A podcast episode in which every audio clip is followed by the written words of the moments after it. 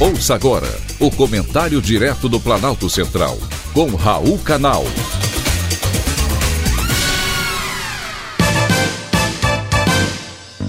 Queridos ouvintes e atentos escutantes, assunto de hoje: comida boa ou ruim? Você que escolhe, você que determina. Quem não gosta de uma boa picanha? Eu, na qualidade de gaúcho, tenho no churrasco meu prato preferido. E aquele pudim de leite. Como é gostoso. Mas por que é tão mais fácil escolher comer um pudim em vez de uma porção de brócolis cozido no vapor? Não existem dúvidas de que algumas comidas despertam mais a vontade do que as outras, sobretudo aquelas ricas em açúcar e em gordura. Agora, os cientistas estão procurando esclarecer por que os alimentos ricos em açúcares e gorduras são tão irresistíveis. A culpa é dos neurônios que estão localizados no córtex orbito...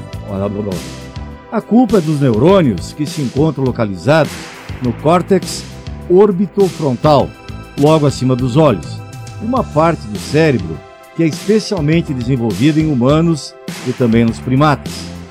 Nela, grupos de neurônios respondem a diferentes sensações como sabor, cheiro, aparência.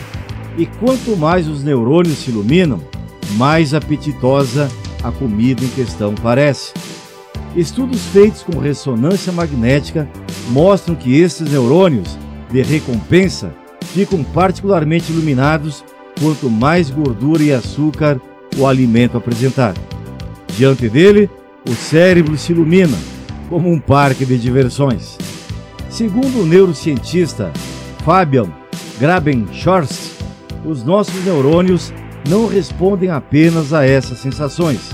Eles também são ativados quando você está planejando o que comer, em uma espécie de competição entre si para serem escolhidos. E uma vez que você decide, os mesmos neurônios acompanham seu progresso. À medida que você come, eles vão ficando cada vez menos ativos, conforme você se aproxima da saciedade. É por isso que muitas pessoas engordam.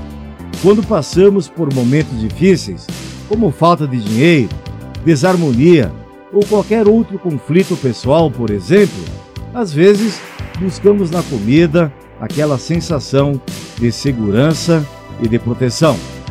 Porém, você não precisa ficar refém dos neurônios de saciedade ou à mercê das demandas de nosso córtex orbitofrontal. Ter informações sobre os alimentos pode fazer uma grande diferença. Você pode enganá-lo quando mandar para o cérebro a informação de que aquela comida é gostosa. Isso é suficiente para mudar completamente a sua experiência e iluminar os seus neurônios. Porém, é preciso que você comande o seu cérebro.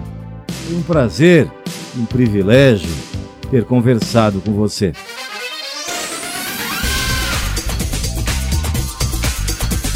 Acabamos de apresentar o Comentário Direto do Planalto Central, com Raul Canal.